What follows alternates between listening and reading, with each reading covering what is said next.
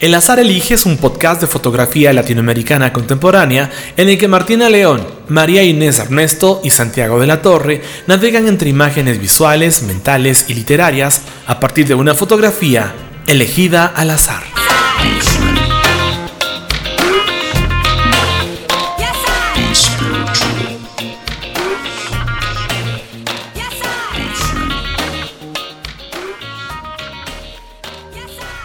Estamos acá en Arte Actual, emocionadísimos de hacer esta eh, grabación del el bonus track, episodio de El Azar Elige, grabado en vivo con público.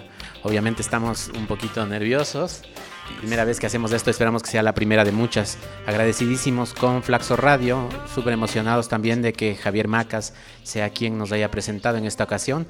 Usualmente quienes han escuchado nuestros episodios de podcast eh, se habrán dado cuenta que en cada ocasión eh, presenta el podcast una persona diferente, también eso solemos elegirlo al azar. Eh, y apenas termina la presentación, usualmente lo siguiente es, hoy el azar elige con dados lanzados por el público. Ese es algo en lo que nos van a ayudar voluntarios en unos minutos. Eh, y hoy jugamos con tres fotocines, eh, que son fanzines fotográficos, después discutiremos al respecto. y los tres fotocines son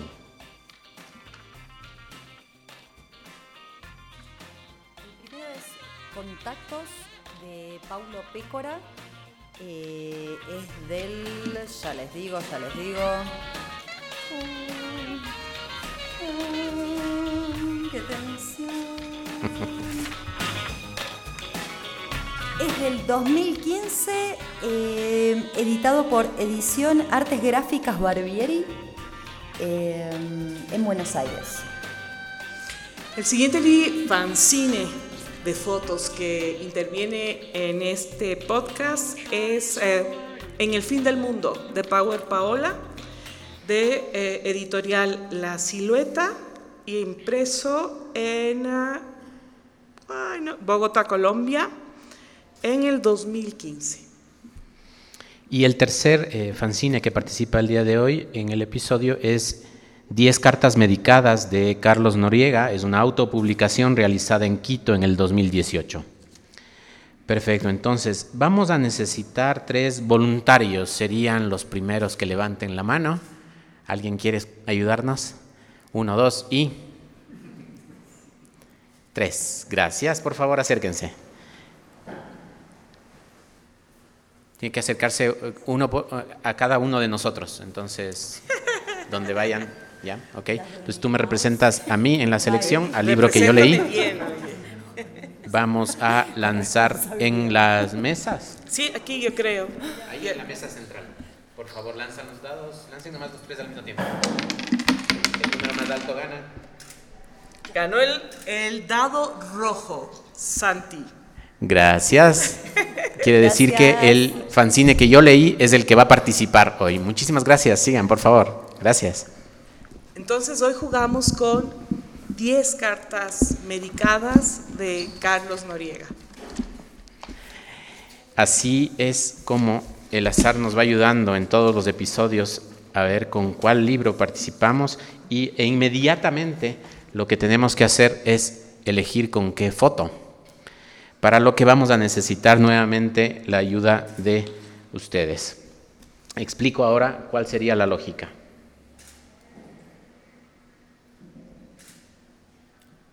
Ok.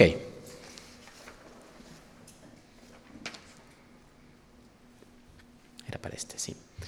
Eh, explico la lógica del juego que está definido para que podamos eh, elegir ahora solo una persona. Voy a leer una serie de pistas, una tras otra, voy a ir haciendo pausa en las pistas y la primera persona que levante la mano, es decir, me tienen que interrumpir antes de que termine la lista, la primera persona que levante la mano va a ser quien nos ayude a seleccionar la foto. Eh, las pistas es de países de Latinoamérica. Entonces, voy a decir, por ejemplo, eh, un nombre, con nombre y apellido, la nacionalidad de esa persona es de ese país. Voy a decir una comida típica que es de ese país el momento en que tengan tres países, levanta la mano. Es más fácil de lo que suena. Pero el momento en que tengan ya tres países en su mente, levantan la mano y me interrumpen para no terminar de leer la lista. ¿Ok? El primero que levanta la mano gana. Voy a leer algunas cosas que pueden ser de países latinoamericanos de habla hispana. No se asusten con el primero, el primero es el más difícil. Pero acaba de entrar alguien que seguro sabe. Empiezo con la primera pista. Yeguas del Apocalipsis. Tienes que Tres, países. ahí, ahí vas uno. Tienes que saber de dónde son. Cuando sepas tres países, ahí levantas la mano. Yeguas del Apocalipsis el primero. El segundo es Oscar Isaac. Yo sí sé. El tercero es Chilango. Sigo. La cuarta pista es Ima Sumac. La quinta pista es Atitlán. A ver. ¿Cuáles son? Las yeguas son de Chile, el es mexicano y el Atitlán es Guatemala. Son tres de los cuatro países que habían. Eh, y claro, supiste muy pronto, me quedo con todas las pistas. Tú nos vas a ayudar. Tú, tú nos vas a ayudar, pero me- no me quiero quedar con las ganas de leer todas. Atacama, Graciela Iturbide, La Papa, Gabriela Mistral, Ceviche, Sergio Larraín, Luis González Palma, Pisco, La Rosa de Guadalupe, Mapuches. Martín Chambi, Quetzal, Leonora Carrington, Viringo, Mayas, Choloscuincle, Chapines y Cabernet Sauvignon. Esas eran las pistas para cuatro posibles países. Adivinaste tres, perfecto. Lo siguiente que necesitamos de tu parte es que nos digas un número del 1 al 11, por favor, para elegir la foto en el libro Les que salió cuento, sorteado. les cuento por qué es del 1 al 11, porque en este fanzine que salió elegido por el azar también, hay 11 fotografías, porque es un, un fanzine que ya verán que tiene otros componentes, entonces por eso va solo del 1 al 11. Paulina, danos un número del 1 al 11. 11, vamos a ir. Les voy a enseñar. Esta se fue, no, esta no era porque es diseño, esta no, una, esta tampoco, dos, tres, no, cuatro, tampoco, cinco, tampoco, seis, siete, Ese recorrido siempre es muy doloroso. Ves pasar cosas hermosas. Ocho, nueve, diez. ¿Y cuál es la once? ¿O era esta? Es esa, creo. Creo que conté mal, perdón. ¿O yo? ¿O esta estaba tomada como foto? No. Una, dos, tres, cuatro, cinco, seis. Bueno, la cosa es que a partir de este contar, del número 11 que nos acaba de dar Paulina, vamos Esta. Que es parte de esto, sí. ¿Esa? La número 11 es la foto central. ¿no? Vamos a, a describir esta imagen. Ya les quitamos un poco la emoción al enseñarles, pero vamos a hablar de ciertas cosas en, eh, en esta imagen. El Santi nos va a contar qué es lo que ve. Usualmente hay otro proceso de selección con el azar en este momento. En el resto de episodios habíamos decidido que eh, quien, con el dado que ganó, la persona que había leído la publicación es quien empieza describiendo la foto. Ok. Eh, lo que vemos en este caso es una fotografía que por el diseño está partida en dos, eh, que tiene una como imagen de fondo varios recortes, recortes que tienen texto. En uno de esos recortes se ve el nombre del autor y se ve una fecha, que es 28 de mayo de 2018, y después lo que se ven es fracciones de textos poéticos recortados, tachados con un, eh, puede ser un lapicero o un lápiz de color rojo, eh, tachados de tal manera que no se avanza a leer qué es lo que decía debajo en algunas zonas. También están intercaladas lo que parecería ser eh, fragmentos de una receta médica con medicina ¿en dónde? Psiquiátrica. ok. Toda. con medicina psiquiátrica. Eh, salta a la vista una, dentro de esta foto un retazo de foto en eh, blanco y negro invertido que parece tener unos cabellos, es como un recorte de cabellos que se sostiene con un, eh, del lado derecho con un clip amarillento, amarillo, perdón.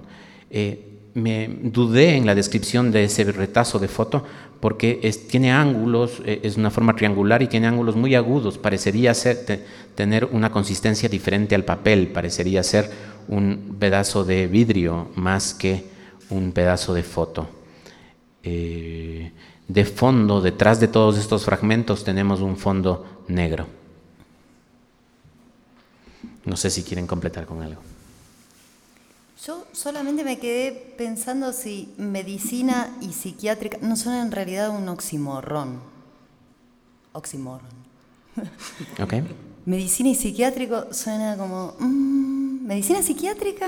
¿Realmente es medicina? Nada, eso, eso nomás.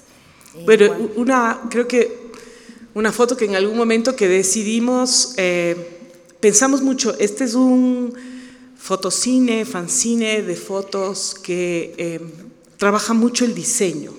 Entonces, la, pregunta en un primer momento es, ¿incluimos las imágenes que trabajan el diseño? Porque en algún momento dejan de ser fotográficas, hay otra intencionalidad del momento que se pone el diseño, que puede ser una intencionalidad que viene desde el autor también, en conjunto con quien le estaba ayudando a hacer eh, el diseño, ¿no? Porque al final siempre el azar nos pone las fotos más complejas de, decidir. O sea, es una foto sobre texto, que es una parte, sin embargo, fundamental en este fanzine que propone Carlos Noriega. Algo más es que en realidad, a ver, el diseño lo está haciendo el encuadre, porque son pedazos recortados a jirones hay una parte que es, hay unas partes que son cartas, otras partes que son recetas médicas. Eh, entonces finalmente lo que hace es, normalmente cuando estamos fotografiando lo que hacemos es seleccionar la porción de realidad que queremos delante. Esto es más un, eh, opera más como un bodegón, de recorto este texto y físicamente pongo ese elemento delante de la lente y eso es lo que decido fotografiar. Eh, claro, es un elemento que tiene solo dos dimensiones, entonces se aleja del bodegón en ese sentido, pero la lógica responde a la de bodegón. Sí, completamente de acuerdo. Es bien, eh, se mencionó en la, lectura, sin embargo, eh, creo que vale la pena recalcar la cromática. Es decir, tienes negro, encima algo blanquecino, pero salta mucho a la vista el rojo de los rayones que lo que hacen es tachar, anular, no dejarnos mirar lo que estaba debajo. No nos dejan mirar lo que está debajo, pero en cambio hace recontra evidente que hay unas rayas rojas. Es lo que más llama la atención al final en esa imagen. Quítalo uno y pone el otro. Algo que quiero mencionar es que en realidad o este fotocine es para sub 40, gente que no tiene presbicia, o quizás no, ¿hay algún joven en la sala que pueda realmente leer este texto? Calculamos que es cuerpo 4, no estamos muy seguros. Diego, que es probablemente el que mejor tenga vista de toda la sala, quisiéramos saber si puedes leer esto, es, es un experimento. ¿Puedes leer algo de aquí? A ver, Sí, puedes acercarte un poquitín al, al micrófono. Aquí. Ah, perdón, tenemos micrófono para el público. Eh, o sea, sí, sí puedo leer. ¿Por qué sub 40? Obviamente. Eh, entonces leo todo lo que se Un pedacito. O sea, primero hay partes tachadas, entonces no permite una lectura, digamos, de todo, no deja ver todo. Y a ver, entonces sería este, primero empieza con una parte que dice Carlos Noriega, la fecha, que es el 28 de... No, no, no, no, no, no, no me leas lo que está grande. ¿Ah, Léeme lo que está chiquito. Ya. Entonces, a ver. Eh, he leído poesía toda la semana. Sabines me resulta particularmente meloso después de leer a Villalba. Sin embargo, sigo encontrando en su poesía riqueza y alivio. Ayer, está tachado, Sospeché que la consulta no sería lo que esperaba cuando, decía, cuando desde su consultorio me dijeron que no encontraban mi ficha médica. Gracias, Diego. Hay gente que lo puede leer. Esa es la conclusión que quería saber. En realidad, sí, estamos un poco grandes, pero... ¿no, te parece esto más doloroso todavía? No, es que en realidad, pero te costó, digo, confesalo, te costó. Viste la letra de chiquitita y no es que dijiste, ah, la de sí, acetato, la de acetato. Es una letra muy, muy chiquita y creo que esto no es una decisión fortuita. fortuita. Creo que lo, que lo que está escrito vale la pena leerlo, es parte, pero no está hecho para que realmente leamos absolutamente todo, sino para que tengamos una sensación. Probablemente esa imposibilidad de leer, que será para la mayoría de la gente que se cruce con, ese, em, con este fanzine, eh, esa sensación tenga que ver con la ansiedad y con la imposibilidad y con la impotencia. A mí me lleva un montón a eso. A mí también me lleva a qué pasa con Carlos, ¿no? Por ahí Carlos no quería necesariamente que leamos todo. Porque se vuelve extremadamente íntimo entrar a este texto a partir de una letra tan pequeña. ¿no? Necesitamos eh, posiblemente un adminículo, en este caso la lupa, para poder eh, leer todo el texto. Todos trajimos lupa por si acaso, no como la de la Marinés, pero algo por ahí. Eh, es entrar en la intimidad realmente. El, el, hecho para mí, ¿no? El hecho de tener esa letra tan pequeñita es obligarte a ¿no? estar muy atento de lo que está ahí, de nuevamente no solo su intención, sino la nuestra, de entender qué es lo que está sucediendo en este librito, ¿no? Y también creo que tiene que ver con la sensación, porque al final, nada, en la compu, gigante, pero sí me lo leí. y creo que tiene que ver con una sensación, con la sensación de no tener nada para decir, de simplemente escribir para sacártelo de adentro y sentir que lo que tienes que decir no vale para nada. Es como cuando uno escribe con la letra muy chiquita porque está muy inseguro. ¿Sí? A mí, a mí me, me, resalta mucho el contraste porque cuando decías tienes que acercarte mucho para leer, te está hablando te está hablando las cosas a una distancia pequeña, te está haciendo una metáfora también del susurro. Si las cosas que te está diciendo no te las está gritando, te está susurrando. Eh, y eso contrastado con la potencia del color rojo y la potencia del contraste en sí mismo de esa imagen, eh, también genera una tensión. Sin duda. Me dieron muchas ganas de leerlo rojo. Por momentos lo pude leer con mucho zoom en la compu. Aparte de esa cosa, ¿no? De volverse boyerista con el texto. ¿Por qué me pone, por qué me tacha? ¿No? Es como los niños. O sea, me tachas, me dices que no haga y eso es exactamente lo que necesito indagar, ¿no? ¿Qué hay detrás de ese tachón rojo que no quiere Carlos que, que sepamos, que leamos, ¿no? Si bien al contar las fotos resultó en esa, también tiene sentido lo que decías, que es como la foto central hay una intencionalidad en el hecho de que esa foto se parta en dos para que podamos entrar al resto del libro.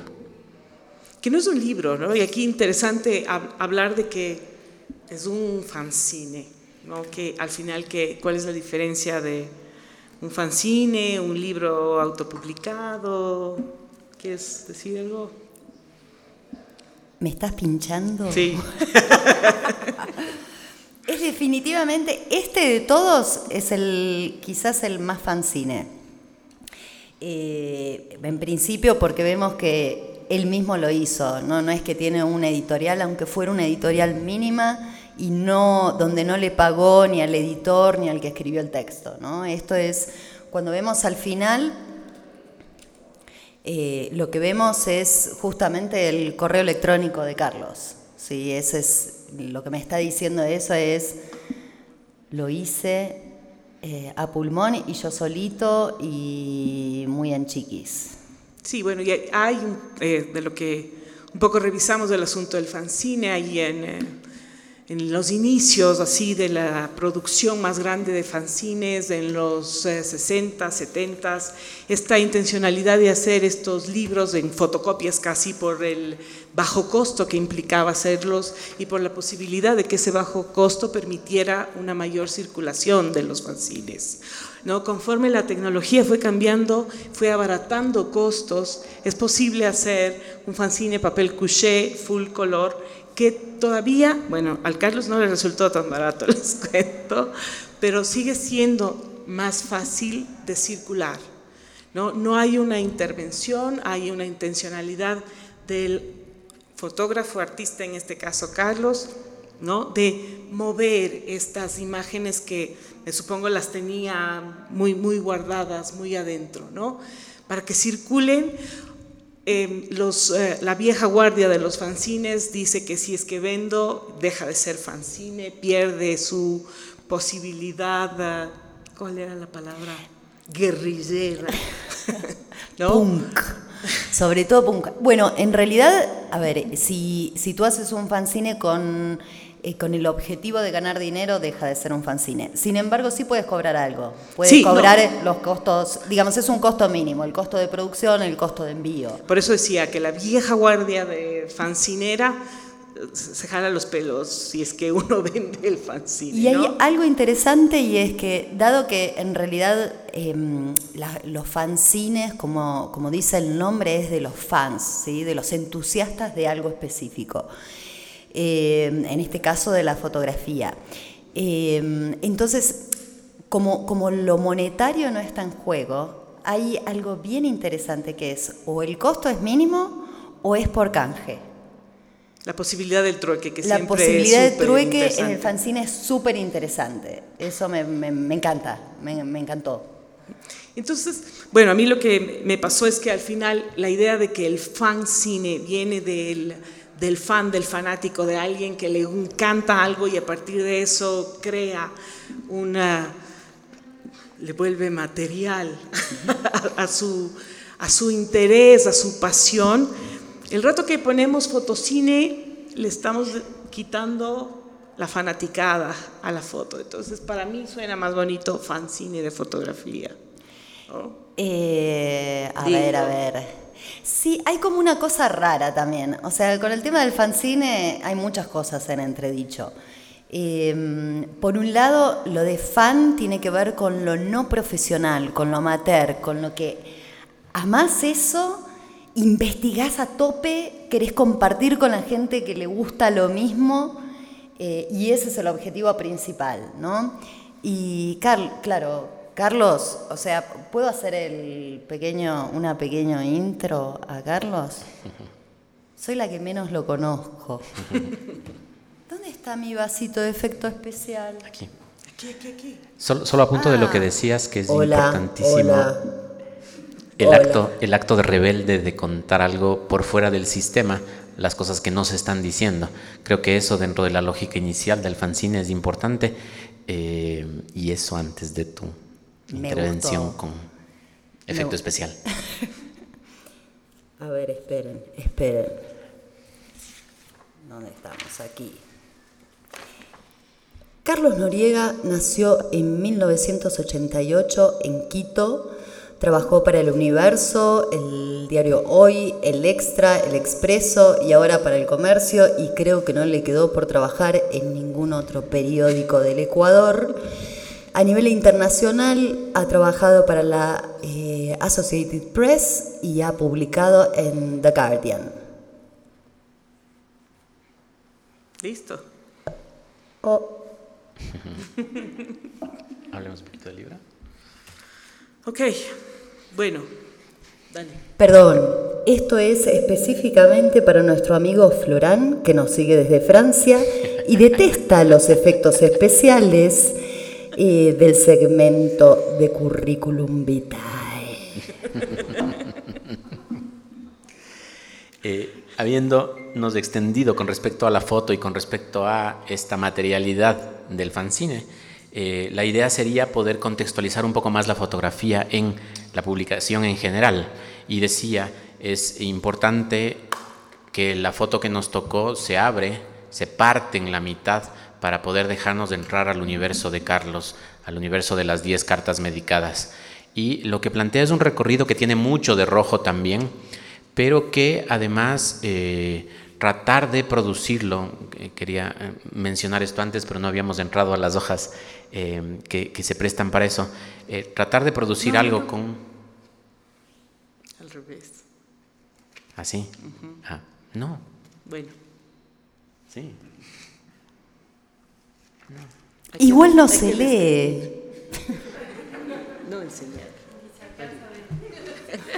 Tiene algunas páginas con acetato. Esas páginas están impresas con texto. Entonces, esas páginas de acetato son transparentes, un texto impreso que no se avanza a leer. Hace un momento cuando Diego, eh, que tiene cuántos años Diego? 16. 16 años Diego, Y por eso lee Cuerpo 4. avanzó a leer el texto, yo decía, no, pero las de acetato ni avala y capaz que sí. Eh, no se avanzan a leer porque tienen de fondo fotografías. Entonces, fotografías con su propia nivel de complejidad, encima tienen un acetato con texto, con cartas que eh, en este caso no están tachadas, pero se complejizan.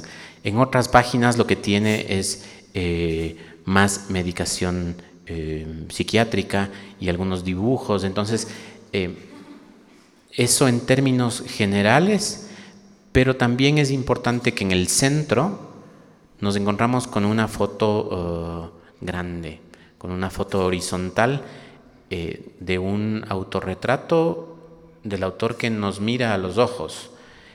Eh, yo sé que es del autor, pero porque le conozco, acabo de... Es, es, una, es un joven que está acurrucado en un sofá, ¿no? muy, muy en posición fetal, casi que es el, el, título del fanzine es 10 cartas medicadas. Por ahí va un poco lo, lo, que cuenta realmente este, este libro, que es un libro pequeñito.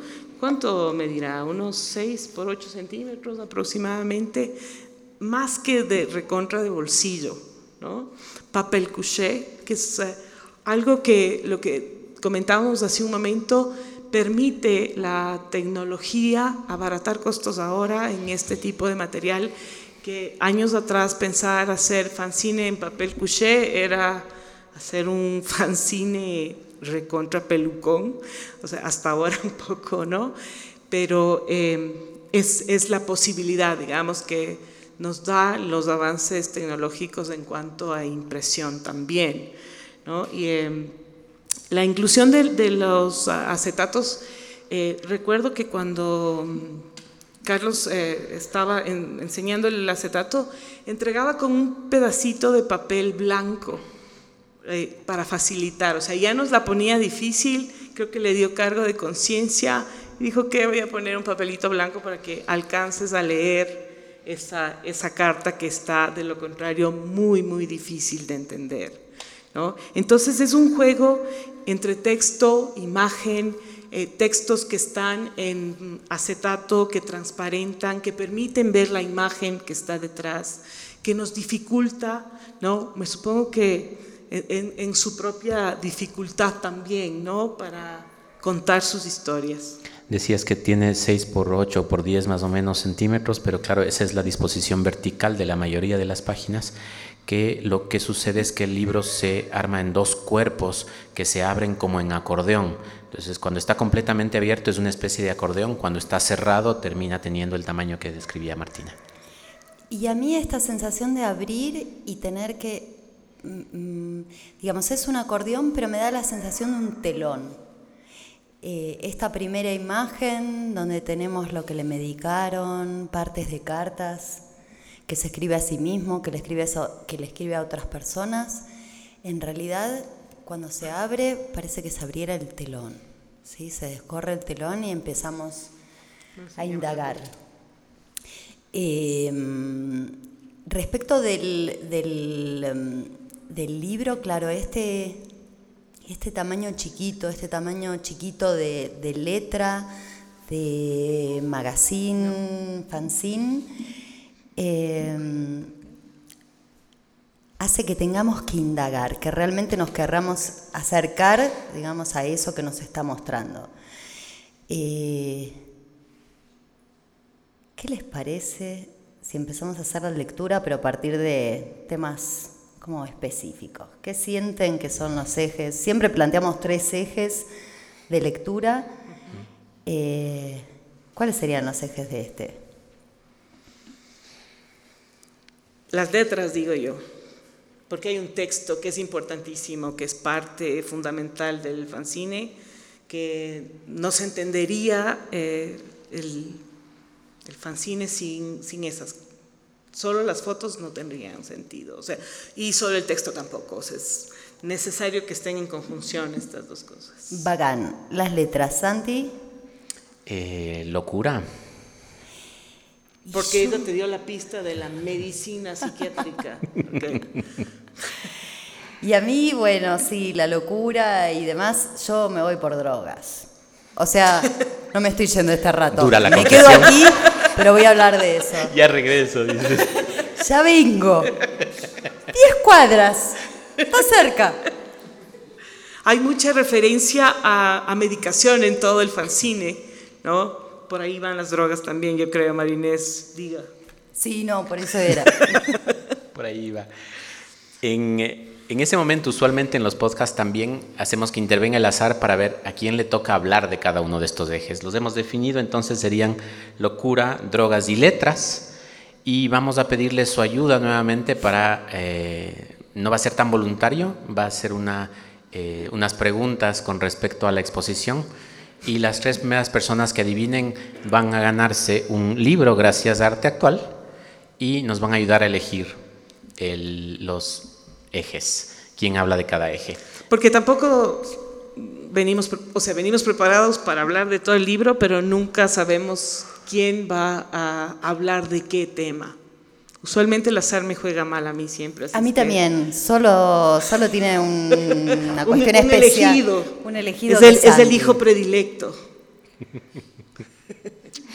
Entonces, voy a hacer unas preguntas y eh, la idea sería que quienes respondan adecuadamente, eh, el que primero levante la mano que sepa la respuesta, pasa, da la respuesta en el micrófono y si es, eh, gana un libro y se queda acá.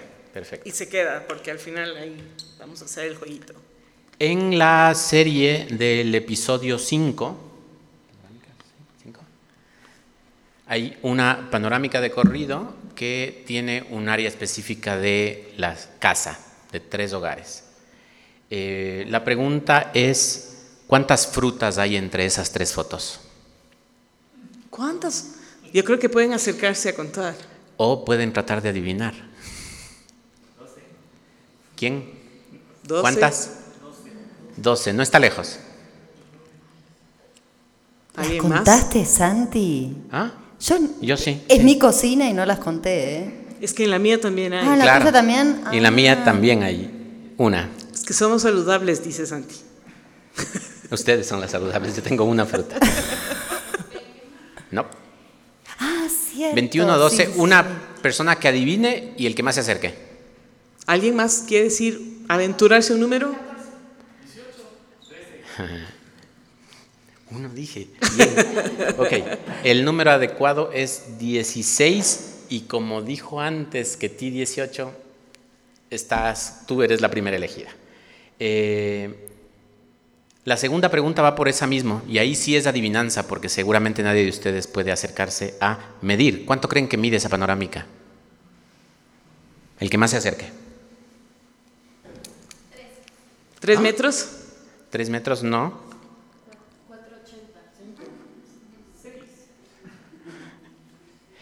5. ¿Cinco dijiste tú? Ok, tú eres el que más se acerca. 458. 458 centímetros. Dos.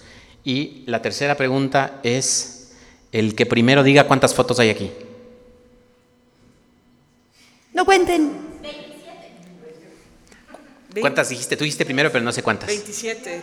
Ah, 27. Ajá. Ustedes tres, por favor. Vengan un ratito, por favor, cojan su libro. Gracias por su ayuda. ¿Les explicas? Ok, lo que vamos a hacer ahora para decidir eh, Perdón. qué eje, eh, sobre qué eje va a hablar cada uno de nosotros. En este sobre están eh, tres, eh, fichitas de Scrabble con nuestros apellidos, con la inicial de nuestros apellidos. A de Armesto, L de León y D de la Torre. Entonces, en el orden en que nombramos los ejes, que son locura, drogas y letras, vamos a ver quién va a hablar sobre qué. ¿Ok? Entonces, para locura, Tú vas a sacar la inicial de una de y nosotros. nos dices qué inicial es la que tienes en el micrófono, por favor. Es la, letra D, de dedo. Santi va con locura. De la torre. Locura. ¿Cuál quieres? Drogas. Póngale ñeque, póngale ñeque. ¡Ah! Ok. Ernesto! Armesto, drogas y Solo porque ya estás aquí, pero ya sabemos. L de León, letras. Ahora sí me jugó bien el azar, por fin. Así debe ser en vivo. ¿A ti? Ok, sí. Entonces ahora, en función de lo que eh, tenemos, de estos tres ejes que, que planteamos en función de lo que hablamos del libro, eh, Santi va a hablar de, lo- de locura, Marinés va a hablar de drogas y yo voy a hablar de letras. Empezamos. Sí. Ok. eh, para mí la locura es como una dimensión alternativa, una dimensión en la que existimos todos a la vez que existimos acá. Eh, porque eh, creo que nuestras luces tienen en algún lugar su respectiva sombra, nuestras sombras tienen en algún lugar su respectiva luz. Y es ahí, en esta dimensión en donde, está lo latente, lo oculto, que cuando se revela, eh, lo que sucede es que esta inversión intercambia dimensiones. Eh, ahora, el tema en sí mismo, la locura, en lo fotográfico me recuerda muchísimo a eh, fotografías realizadas en el Hospital San Lázaro por el Diego Cifuentes. Eh, quizás eh, después se volvió medio cliché el tema o el lugar, pero eh, yo lo vi por primera vez en clases con él y eh, me pareció súper oscuro, súper misterioso, súper tétrico, que uno pensaría que tiene que ver solamente con, el, con los sujetos fotografiados o con el lugar, eh, pero después como que te das cuenta que más tiene que ver con el autor. Y le sigues conociendo al Diego y sigues conociendo su obra y, y se reafirma eso, lo oscuro, lo tétrico, lo misterioso, lo loco. Eh, esto también me lleva a entender cómo cada uno en realidad cura sus cucos como puede.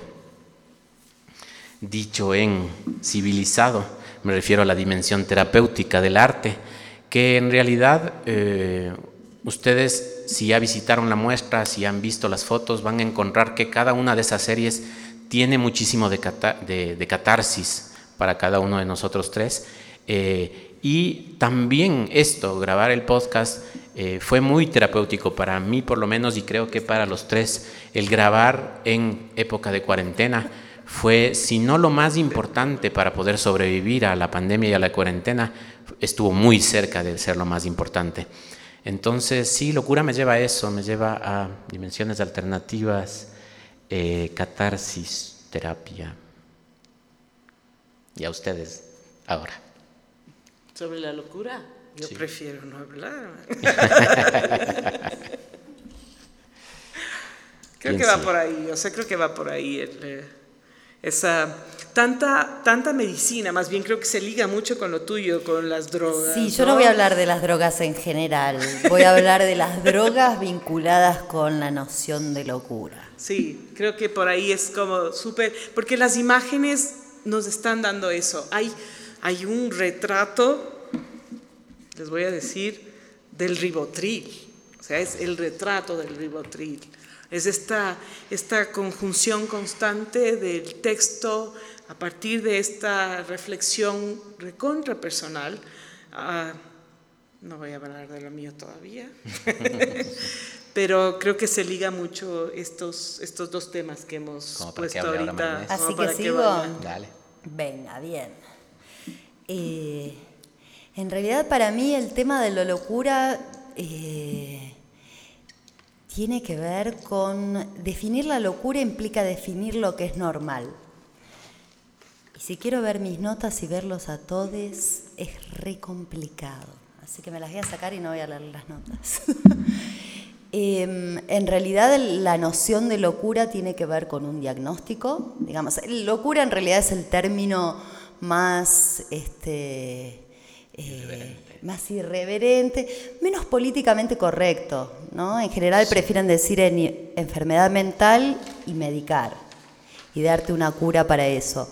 Eh, sin embargo, en última instancia, lo que hace ese diagnóstico es definir si estás dentro del comportamiento normal, dentro de la media, o si te estás yendo de ese comportamiento. Eh, con lo cual, quizás lo más importante sea definir qué es lo normal. Y cada época y cada cultura tiene distintas definiciones de lo que es normal. Entonces, qué sé yo, en la Edad Media no eras loca, eras bruja y te prendían fuego. ¿sí? Eh, en el siglo XXI eh, si, mm, si no eres funcional en la sociedad, te medican. Ya sea que eres un niño hiperactivo o un adulto no muy productivo, ¿sí? en cualquiera de esos casos donde te alejas de lo que está esperado que hagas, eh, eres anormal y la pretensión es corregirlo con una droga.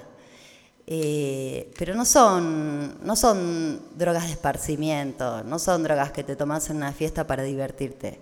Son drogas que te acompañan, que en algunos casos puede en el corto plazo eh, favorecerte, pero generalmente son eh, drogas que se usan mucho más tiempo del que se debería. Entonces, en última instancia creo que, y no es finalmente lo que hacen es que tengas una conducta más adaptada más que que realmente resolverte el problema. Había una frase de las que pude leer, por Dios, la lupa gigante, porque no lo digo yo, lo dijo Carlos. Uh, ah, ah, qué bien, qué rápido fue esto. Con los lentes. Sí, con la super lupa. Sin lentes, pero. Sin lentes, pero bueno, es que lentes con lupa ya es mucho, Martina, por Dios. Eh, ¿Dónde estábamos? ¿Dónde estábamos? Dice, como encontrar cordura, dice, dejarte ir es casi tan imposible como encontrar cordura en los antidepresivos. Eh, al final es eso, cordura no la vas a encontrar. Lo que vas a encontrar es por ahí poderte levantar en la mañana, pero el sentido de tu vida no lo encuentras así. Eh, a mí me pareció súper interesante eh, um, unas reflexiones que hay, sobre todo un, eh, en un lugar que ya no es un loquero, sino que es otro tipo de espacio, en Valladolid, en España, eh, donde prefieren hablar en vez de enfermedad mental de locura, y lo hacen psiquiatras. Y lo que tratan de ver es no encontrar una medicina que sea la bala mágica para todo el mundo, sino empezar a encontrar específicamente en cada persona, dado que la química cerebral es tan distinta, cuáles son los recursos que tienen. ¿sí? Y en ese sentido, Martina, me parece que va a tener que ver con las letras, va a tener que ver con poder expresar, ¿sí? que es un poco lo que pasa en este caso con este fotocine, fanzine fotográfico, eh, tener la capacidad de expresar, poder tener el, el lugar donde hacerlo. Y me saltó una frase en todo lo que estaba viendo respecto de la locura de un psicólogo que se llama José Ingenieros, que es argentino, y que esto lo publicó en 1913, o sea, hace un poquito más de 100 años, y dijo, el genio se abstrae, el alienado se distrae. Y la sensación que tengo con este libro, más allá de todas esas medicinas y drogas, eh, que prefiero llamarle drogas que medicinas, eh, es que justamente lo que hizo Carlos eh, fue no distraerse, fue hacer un fanzine. Un fanzine que necesita del texto, desde su título nos está dando ya una pista eh, muy clara, ¿no? De que va a haber eh, una relación epistolar. ¿Con quién en este caso? Con nosotros. ¿no? están las cartas dirigidas algunas a alguien con nombre, pero al final esa Cristina a quien le escribe es, soy yo. ¿No? Ese alguien en el aire a quien le escribe somos nosotros como lectores del fanzine. ¿no? Aparte, esa intimidad de la que había hablado en un inicio también, ¿no? ese entrar no solo por el texto tan pequeño, sino por todo lo que cuenta, por ese momento de locura medicada, de locura sin medicación, eh, nos está haciendo partícipe en, esta, en este fanzine. Y esa parte es eh, la parte escrita, son las letras las que nos llevan a entender, ¿no? La imagen está ahí también haciendo el contrapunto visual del, del, del, fanzine, unas imágenes igual muy cercanas, muy, muy de él, autorretratos, un chico desnudo a quien no le vemos eh, el rostro, también son una suerte de, de cartas sin palabras, que están también contándonos y que hacen toda esta relación con la palabra escrita tal cual en forma epistolar, en forma de letra, no en forma de carta, no, no son eh, textos cualquiera escritos por alguien más, sino por él para contarnos, para hacer este juego, esta relación con la imagen, no, esta catarsis recontra artística que creo que es una de las cosas más interesantes en este fanzine, ¿no? que ya lo, han dicho el Santi y Marinés, la posibilidad de, estar atento y, e intentar, no sé si curarse, no sé si esa sea su, opción, pero me parece eh, en extremo generoso contarnos eh, una problemática que es súper tabú ¿no? Y, es súper valiente, como creo que son valientes los suicidas, ¿no? En decidir hacer algo, ¿no? Que, está un poco fuera de, lo más, em, de lo menos complejo. Entonces creo que las, letras en este fanzine son eh, primordiales, son muy importantes. No les resto valor en absoluto a la imagen, creo que están jugando. Creo que es de, estos, de esos eh, corpus que necesitan de las dos cosas para existir. O sea, existen porque están los dos elementos, tanto el visual como el escrito, que también se vuelve visual, para eh, volverse más poderoso todavía.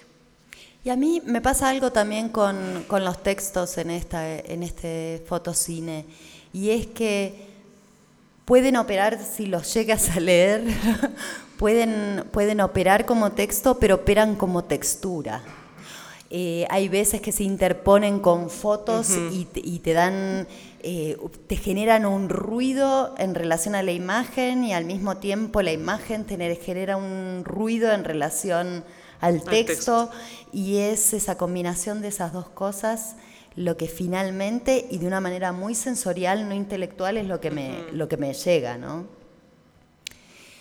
Y nada, siempre tenemos efectitos especiales, música, esta vez nos pasamos...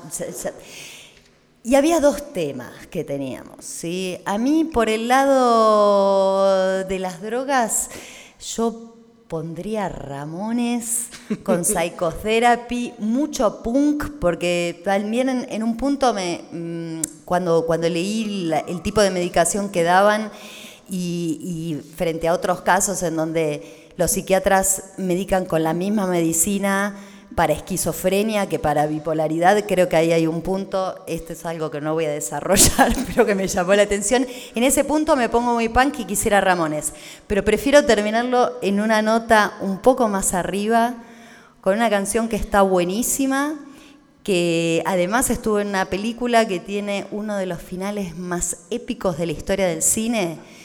Javi, ¿dónde está mi cabeza?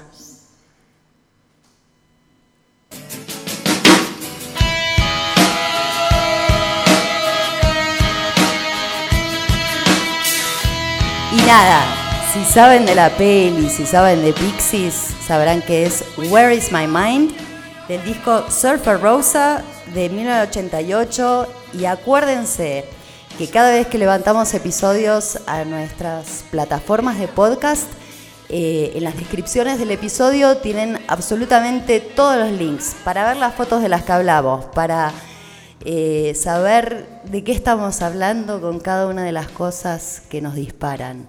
Y la música, ¿no? También. Todo está descrito, entonces. Cuña comercial del la podcast. descripción. Loco, hagan clic y bajen, y bajen y vean todos esos datos. Ok, em, como parte de- del- podcast, luego de que hablamos de- del, libro, eh, nos, salen preguntas que, que nos sirven para cuestionarnos nosotros mismos, ¿no? ¿Qué nos pasa a nosotros con todo esto que, que hemos conversado? Y la pregunta que nos que se nos dio la vuelta luego de, ver una y otra vez el libro de Carlos, del fanzine de Carlos, fue, mm, ¿alguna vez te sanaron las palabras? Te pregunto, Santi. Yo, au. Eh, estaba retumbando en mi mente lo que mencionaste con, mencionaron con respecto a Carlos de eh, la valentía, la valentía de ponerlo en papel, la valentía de mostrar algo que, eh, que es medio tabú. Eh, así de valiente no he sido nunca, pero hubo una época en la que antes de empezar una serie fotográfica lo que hacía era escribir un poema, porque me servía mucho en la estrategia y en el proceso, eh, cómo dialogaban las imágenes mentales de la poesía con la fotografía y las palabras que generan la fotografía mirada con eh, la poesía. Eh, en algunos casos sí, sí tomaba como punto de partida eh, cosas que necesitaba sanar, pero creo que a realmente escribir con sangre lo que me está pasando y sanarme todavía no me atrevo. ¿Vos? Para mí, más bien, cuando pensaba en esta pregunta, eh, me acordé de una frase que me dijo una vez mi hermano. No me acuerdo a propósito de qué, pero me acuerdo la anécdota. Al parecer, nada, mi hermano le había preguntado a un homeópata chino eh, si era mejor tomar agua envasada, ¿sí? Para que no tuviera eh, residuos y demás, o tomar agua de la canilla, del grifo. Y, este médico oriental le dijo, "Mm, agua envasada, bueno pero malo, malo pero bueno. Agua de la canilla, bueno pero malo, malo pero bueno. Y al parecer, claro, el agua de la canilla viene con determinados sedimentos que mucha cantidad hacen que se alojen en los riñones, no está bueno. Canilla igual llave de agua. Canilla es el grifo, exactamente, el agua corriente. Entonces, ese agua a veces viene con impurezas, pero al mismo tiempo, bueno, el agua embotellada, además de todos los este, químicos que desprende el plástico, eh, le falta esa parte de sedimento. Ese sedimento en pequeña medida hace que los riñones se barran, en mucha medida los tapona, el agua embotellada no los tiene, tiene otros químicos, entonces hay que ir viendo un poquito de cada cosa porque todo es bueno pero malo, malo pero bueno. Y no me acuerdo por qué me sirvió tanto en ese momento, pero es una de mis máximas de vida. Así que gracias Pablo, este, una enseñanza, me sanó en ese momento, me sirvió para eso y me, siguió sirvi- me sigue sirviendo. Así que esa es mi anécdota. Hermoso. ¿Alguno de ustedes nos quiere contar? ¿Alguna vez le sanaron las palabras? Antes de concluir, sería súper chévere Si alguien quiere lanzarse al micrófono, está esperando por ustedes. No gana uno, sino tres libros. Mm. Por ejemplo, este es un súper incentivo. Martina, ¿y tú dijiste cuando te sanaron las palabras? No estoy esperando Se que va a ganar alguien los más- tres libros. Ah, está haciendo tiempo, yo les digo, está haciendo tiempo, está pensando a toda velocidad. Es que no cuentes los secretos. Ahí va. Me animé yo. Bien, chévere. Pero, pero digo, estoy pensando en el poder de las palabras eh, que decías tú, Marines. Y mm, a veces las palabras tienen un peso específico y te marcan. Por ejemplo, si tu, si tu papá te dice algo de pequeño, eso puede decirte si eres apreciado, amado o también despreciado. Eh, en mi caso recibí mucho cariño de mi papá, no digo que me haya dicho cosas feas, eh, pero también a veces te desmotivan, ¿no? Alguien puede decir, es que tú solo llegarás hasta aquí y eso te pone un límite. Entonces a veces tienes que romper esa palabra porque esas palabras tienen mucho poder. O sea, de hecho, el verbo, o sea, la palabra, el verbo, tiene esa, esa acción de sembrarte a veces cosas en la mente. Y a veces uno no se da cuenta que está cautivo de esas semillas. Y solo cuando te, a veces tienes algún, alguna crisis y te alejas y logras ver lo que está pasando, hay como un, un volver a sí mismo y, y- y rescatarse a uno mismo también. Yo digo, ese poder de las palabras es, real. Y, y me he quedado con tu frase, bueno, pero malo, malo, pero bueno, pero, pero digo, ah, eh, el oxígeno nos mata y a la vez nos da vida. Los radicales libres todo el tiempo nos están dando un montón de, de componentes. Lo que tú dices, eh, los radicales libres cuando hay una tormenta de rayos provoca que exista mucha eh, radiación favorable para nosotros, pero además los radicales, malos, los radicales libres también nos, nos matan. Digo, y eso sucede generalmente con más intensidad cuando estás junto al agua, a la que tú mencionabas de eso. Digo, pero eh, pensando en ese poder de las palabras y, y a veces la sanación que uno llega a tener sin intentarlo, digo, eh, gracias por la, por la, la reflexión y disculpen haber tomado el micrófono. ahí. Javi, pero Gracias, es que Javi. es- al final las palabras te sanan. Lo que tienes que hacer es ver qué palabras escuchas. Y escucharse uno mismo es el primer pasito para cualquier sanación. Ver qué es lo que te, se ajusta a ti más que lo que digan de ti. ¿No? Eso te digo, o sea, si es que, eh, porque a veces los momentos de crisis hacen que tú te alejes, te alejas y ahí como, que- pero lo que me están diciendo no es lo que eh, estoy viviendo, los- lo que soy yo. Yo soy otra cosa que la persona que me dijo no tiene que ver con la realidad que yo estoy viendo, o el aprecio que me están dando otras personas, por ejemplo. Digo, pensando en mi caso muy personal. Claro, de- no, no, no, y tiene que ver con escucharse uno mismo y empezar a escuchar otras voces que resuenen con eso. Está buenísimo. Así que al final sí te sanaron, no importa lo que te hayan dicho. Las palabras sí, sí, claro. Y es exacto. O sea, esas palabras pueden eh, tener esos dos sentidos. ¿no? Palabras que, por un lado, te dicen cosas que te rompen, pero también palabras que te afirman. Te dicen, tú eres así. O sea, digo, esa afirmación sanadora es el otro componente. Bueno pero malo, malo pero bueno. Gracias, Javi. Gracias, Javi. ¿No querías un libro? Pase, pase. Ofrecí tres, así que. Tres Van son tres. ahora. Tres para el primero era, Carlos, te atrasaste un poquito.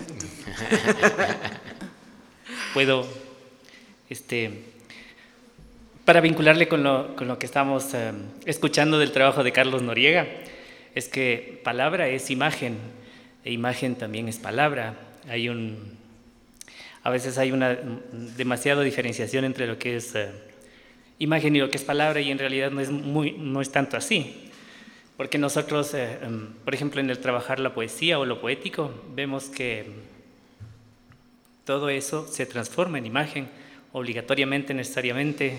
Una manzana no está aquí, pero está en, nuestra palabra y en nuestra imagen y en nuestro cerebro. Entonces, eh, hay una vinculación muy estrecha en el trabajo de Carlos, en que migramos de espectadores a lectores y viceversa, en puntos en que no nos damos cuenta, se disuelven ambos conceptos.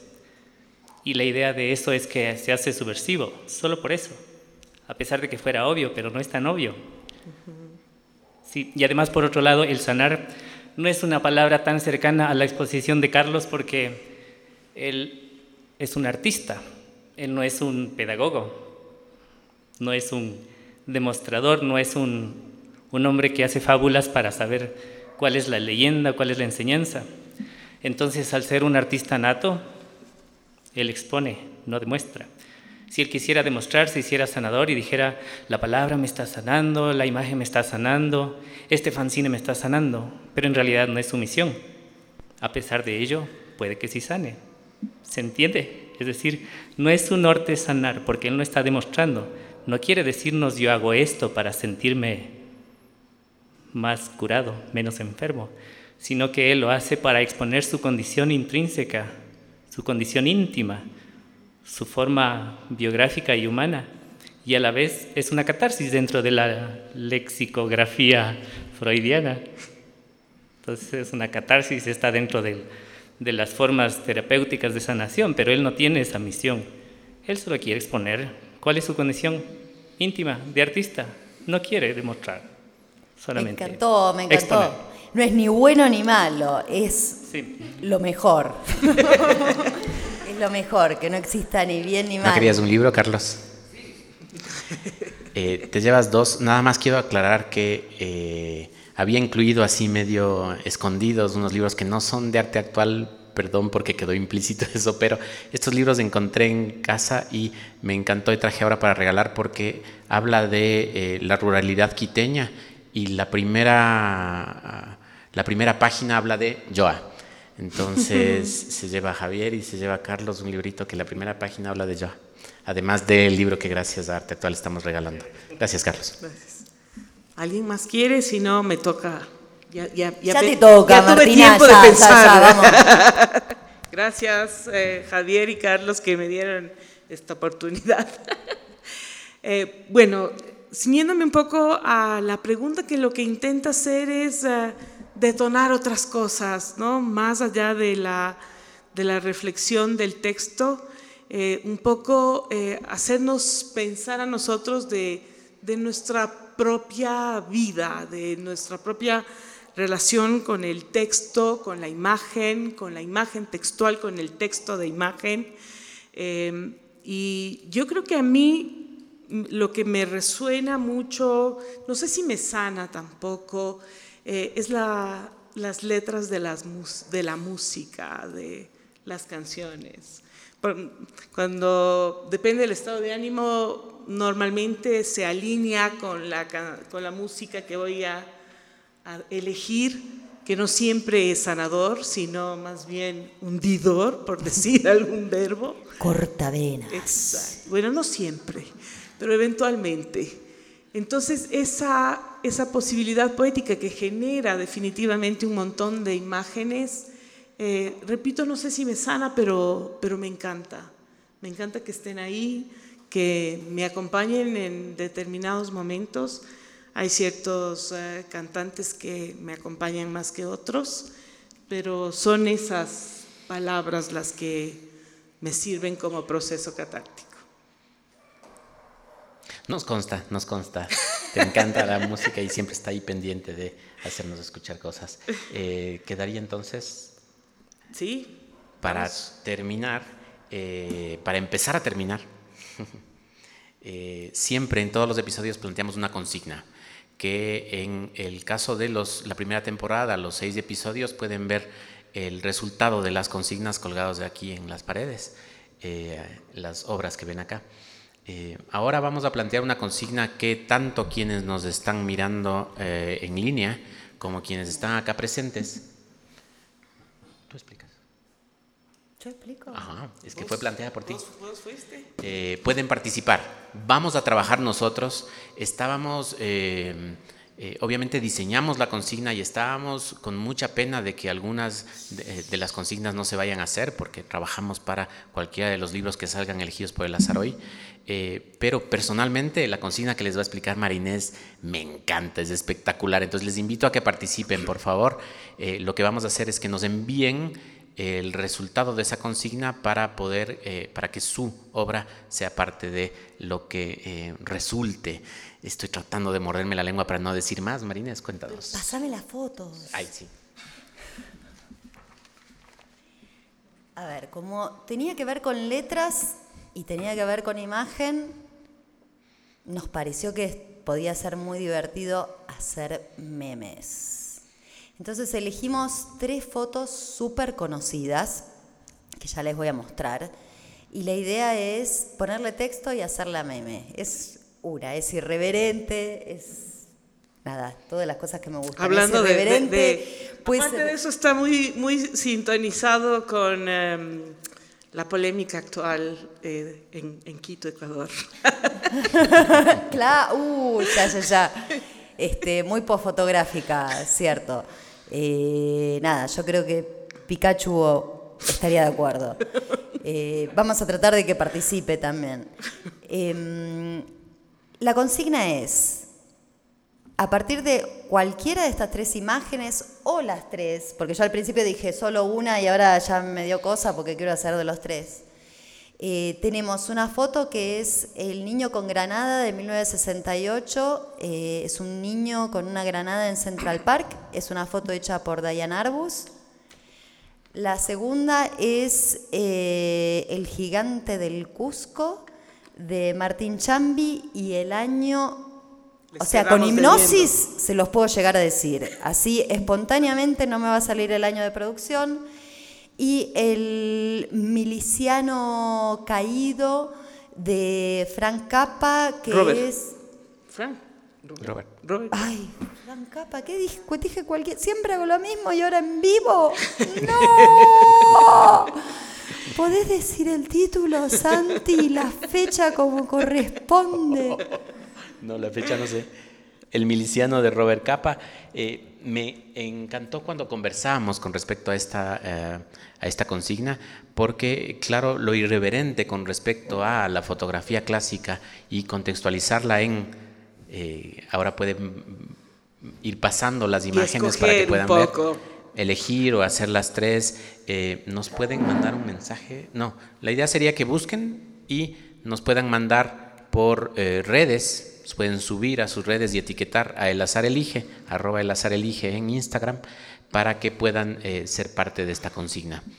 Entonces, esas son las tres fotografías de Robert Frank, el miliciano, de Diane Arbus, el niño con granada, y de Martín Chambi, el gigante del Cusco. Ok. Eh, queremos, eh, estamos ya eh, en el final del podcast, agradecer de manera súper especial su asistencia a todos y cada uno de ustedes. Les agradecemos muchísimo que hayan venido, que estén aquí acompañándonos en la producción de este podcast. Y eh, m- muy especiales agradecimientos, aparte también a Flaxo Radio, Javier Macas, muchísimas gracias por el apoyo eh, técnico y más allá de técnico, por el apoyo amistoso sobre todo. De lujo. También Angie, Angie. le está, le está cantando Angie así toda la Desde tarde, hoy, así es desde hoy que- a las 4 de la tarde, no lo puedo, es la canción que tengo sonándome. Eh, nuevamente a Paulina León a Arte Actual, ¿no? por la posibilidad de estar aquí, eh, por la posibilidad de, de- de darnos el pie para estar con este podcast. Eh, a Daniela Falconi también, muchísimas gracias Dani por toda la, parte de, de redes y todo el asunto de comunicación. Eh, un agradecimiento especial, aunque no esté aquí, no podía acompañarnos a Sara Bolaños, que nos permitió tener dos de los tres fanzines con los que estamos trabajando hoy. Entonces tuvimos que pedir eh, auxilio externo esta vez para tener, eh, trabajar con el fanzine, que era una, un tipo de publicación con la que no habíamos trabajado antes, pero nos hacía falta. Entonces, muchas gracias, Sara. Yo sé que vas a ver esto después, así es que te agradecemos mucho. Eh, y eh, la colaboración siempre, siempre en todo eh, para Tescri Yacaur y para Diego Vallejo, que están acompañándonos con la parte de la grabación del podcast. Y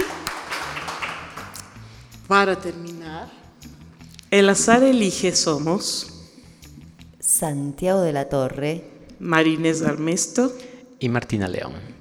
Muchas gracias. gracias.